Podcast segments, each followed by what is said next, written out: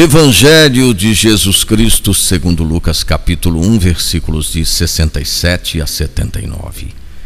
Zacarias, seu pai, cheio do Espírito Santo, profetizou, dizendo: Bendito seja o Senhor Deus de Israel, porque visitou e libertou o seu povo. Ele fez surgir para nós um poderoso Salvador na casa de Davi, seu servo, assim como tinha prometido desde os tempos antigos, pela boca dos seus santos profetas, de salvar-nos dos nossos inimigos.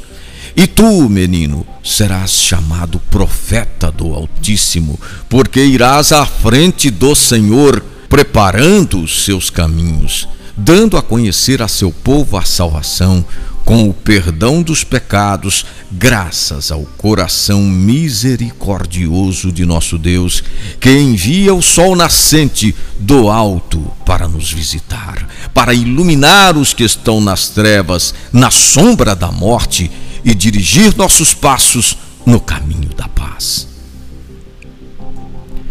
No pensar do povo, o melhor da festa é esperar a festa isto significa antecipar a certeza e a alegria. Mas toda festa precisa ser preparada. Zacarias vive a plenitude da alegria que espanta qualquer temor. No Antigo Testamento, o verbo visitar assinalava as intervenções favoráveis de Deus na história em favor do seu povo. Já a palavra libertação provém do campo comercial e significa resgatar algo pagando um preço.